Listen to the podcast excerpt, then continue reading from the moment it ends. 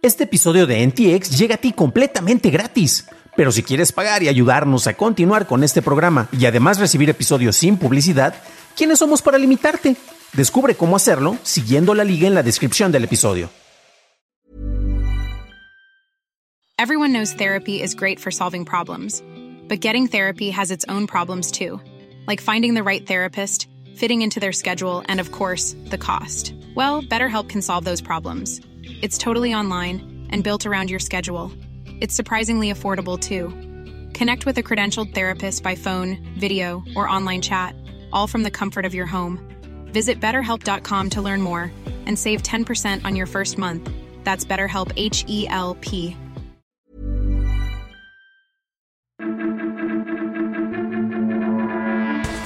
PlayStation Portal, Threads está disponible en escritorio y hackers atacan servicio de spyware. Estas son las noticias de Tecnología Express con la información más importante para el 27 de agosto de 2023. De acuerdo con The Information, Disney y Amazon han tenido charlas para trabajar en conjunto en una versión para streaming de ESPN, a la cual se refería el CEO de Disney, Bob Iger, en junio pasado. Amazon podría ofrecer la versión de streaming de ESPN a través de su servicio de Amazon's Channels y adquirir una participación minoritaria en la cadena deportiva. Amazon no es el único servicio con el que Disney ha visto opciones, ya que, de acuerdo con el New York Post, la empresa del ratón ha tenido charlas con Apple, Google, Microsoft, Verizon y T-Mobile. Sony anunció el lanzamiento de una consola portátil para fin de año. La PlayStation Portal tendrá una pantalla LCD de 8 pulgadas con resolución de 1080p a 60 cuadros por segundo y se conectará usando Wi-Fi a tu PlayStation para poder transmitir juegos. La consola estará disponible en otoño con un costo de 199 dólares. La India se convirtió en el primer país en alunizar una nave en el polo sur de nuestro satélite. El Chandrayaan 3 aterrizó de manera exitosa en su segundo intento a unos días de la fallida misión rusa Lunar 25. Con este logro, la India se convirtió en el cuarto país en llegar a la Luna después de Rusia, Estados Unidos y China. Meta lanzó una versión de escritorio para su plataforma de microblog Threads. El portavoz de esta, Christine Pay, comentó a The Verge que podrá publicar, interactuar y ver tu feed, pero no tendrás todas las funciones disponibles en la aplicación móvil. Pay comentó que no podrás editar tu perfil ni enviar una publicación a mensajes directos de Instagram desde la versión web, pero esta funcionalidad básica podría impulsar el uso de quienes pasan mucho tiempo frente a un navegador. Pasamos a la noticia más importante del día, y es que el spyware de origen brasileño llamado Web Detective fue hackeado y la información de sus víctimas ha sido borrada de sus servidores. El spyware ha infectado a más de 76.000 teléfonos con Android en años recientes en países sudamericanos, siendo el principal afectado Brasil. Web Detective tiene funciones de monitoreo y se instala en el teléfono de la víctima sin su consentimiento, usualmente a través de alguien que tenga acceso a su contraseña de acceso, ya que se ofrece como herramienta para monitorear las actividades de tus familiares. El grupo que hackeó a Web Detective dice haber accedido a los récords de la compañía de spyware y han borrado los datos almacenados por el servicio de spyware de sus servidores. Esas fueron las noticias y ahora pasamos al análisis, pero antes de hacerlo ya sabes qué hacer por favor déjame una calificación de 5 estrellitas en Spotify o en Apple Podcast o un like en YouTube que no te cuesta nada. El reporte de TechCrunch sobre el hackeo a una compañía de spyware es interesante en varios niveles y ayuda a poner en perspectiva lo que pasa cuando un grupo de hackers comete acciones ilegales en contra de una empresa establecida que ofrece un servicio de espionaje. Al hacer una revisión sobre en qué consiste Web Detective, me pareció interesante el ver cómo se anuncian como un servicio legítimo con el cual se busca un mejor seguimiento de tus seres queridos. De hecho, los que nos están viendo en video podrán ver el perfil que tienen ellos precisamente en Instagram y verán que se está anunciando como una herramienta útil que únicamente eh, tiene fines positivos, ¿no? Gracias al uso de esta herramienta, ¿qué es lo que vas a poder hacer? Pues vas a poder saber dónde están tus hijos, vas a poder monitorear a tu marido a distancia, revisar los mensajes de tu esposa, revisar conversaciones secretas, limitar el acceso a aplicaciones no deseadas y otras funciones que se anuncian como benéficas para el usuario. Cabe destacar que para la instalación de este software tienes que tener acceso al teléfono de la víctima de manera física, Digo, eh, o de la persona que deseas monitorear, no es una víctima per se. Y tras instalar la aplicación, esta se va a camuflajear al cambiar el icono de la pantalla por el del sistema del teléfono. Así la víctima, perdón, la persona a la cual quieres estar siguiendo no va a detectar que hay un software nuevo o una nueva aplicación instalada, sino que va a creer que es el panel de control. Y pues desde ahí, ¿qué es lo que puedes hacer? Una vez que está instalada, pues eh, esta aplicación va a estar trabajando eh, en el fondo y va a subir la información de la víctima a los servidores desde donde el usuario que adquirió el servicio, quien está pagando por esto, va a poder conocer los detalles del teléfono monitoreado. La, aplicación, revisando los detalles y qué es lo que puede hacer, tiene muchas funciones. Eh, de entrada, pues es robo de información, ¿no? Y te permite poder grabar llamadas, puedes activar el micrófono ambiental mientras está en reposo, puedes revisar las fotos, los datos, las aplicaciones de las redes sociales que tiene la víctima, puedes, obviamente, eh, con el GPS saber la ubicación que tiene el teléfono y puedes ver el registro de llamadas o incluso puedes clonar y realizar de esta manera una copia de los datos de la víctima de los cuales tenía su teléfono. Los hackers enviaron algunas notas, precisamente TechCrunch, que fueron los que revelaron esta, esta nota, que está muy interesante, se las recomiendo. Recuerden revisar las ligas del episodio, o también en Substack, que es donde tienen todas las notas para que puedan revisar la información, y detallan cómo lograron explotar las vulnerabilidades de seguridad que tenía el spyware, y con eso es como pudieron acceder a través de ese, de ese hueco de seguridad a, a las bases de datos que tiene la compañía. Y una vez que estaban adentro, pues hicieron una cosa muy interesante, ya que prefirieron borrar los datos de las víctimas. Ojo, esto no significa que a través de los servidores se conectaban al celular de la víctima y borraban el teléfono de la víctima. No, no, no, no.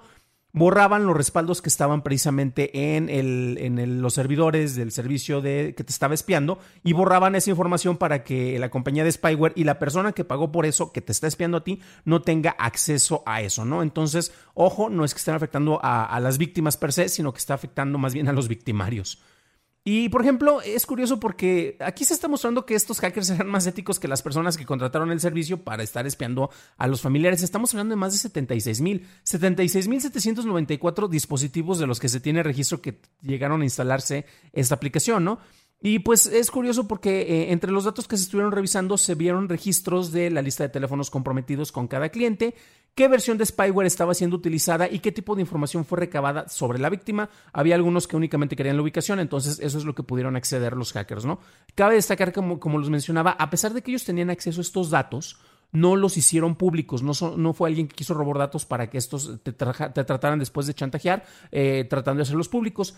Estos después se compartieron y fueron revisados eh, una, base de datos de caché a un colectivo sin fines de lucro de transparencia que es conocido como DDO Secrets. De hecho, nuevamente los que están en video, aquí pueden ver precisamente la página de ellos y ahí tienen una especie de listado eh, sobre las filtraciones de información que se han estado compartiendo. Tenemos algunos, algunos leaks, por ejemplo, tenemos desde eh, filtraciones de las Islas Caimán, este, datos del buen, bueno, distintos datos que pueden estarse revisando por allá.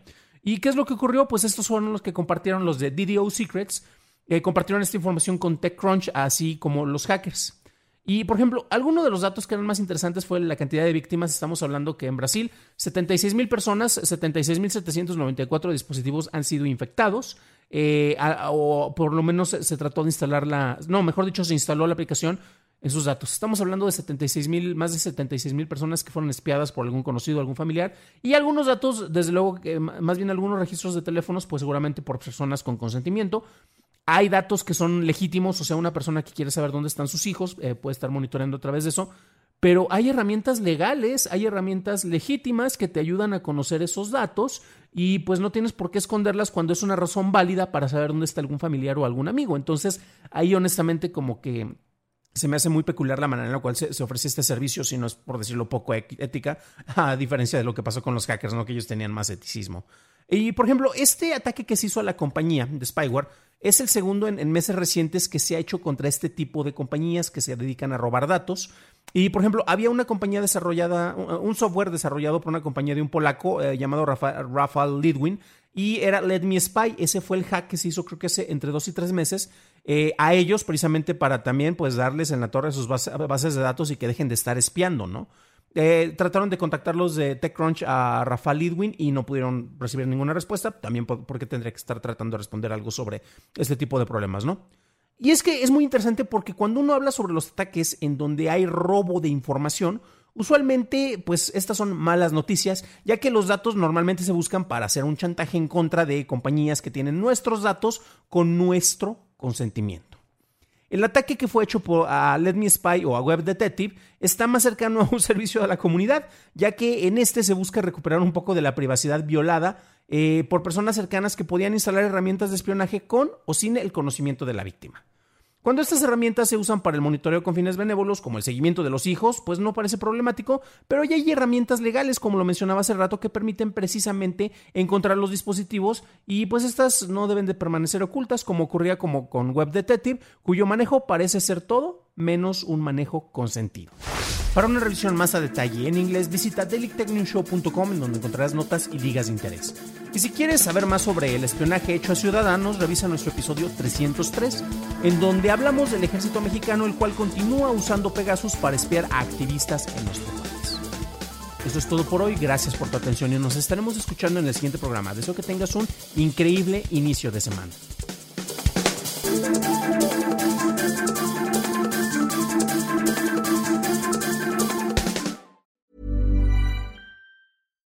Hey, it's Paige DeSorbo from Giggly Squad. High quality fashion without the price tag. Say hello to Quince.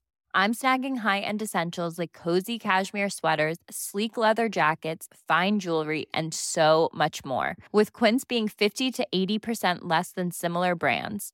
And they partner with factories that prioritize safe, ethical, and responsible manufacturing. I love that. Luxury quality within reach. Go to quince.com slash style to get free shipping and 365 day returns on your next order. Quince.com slash style.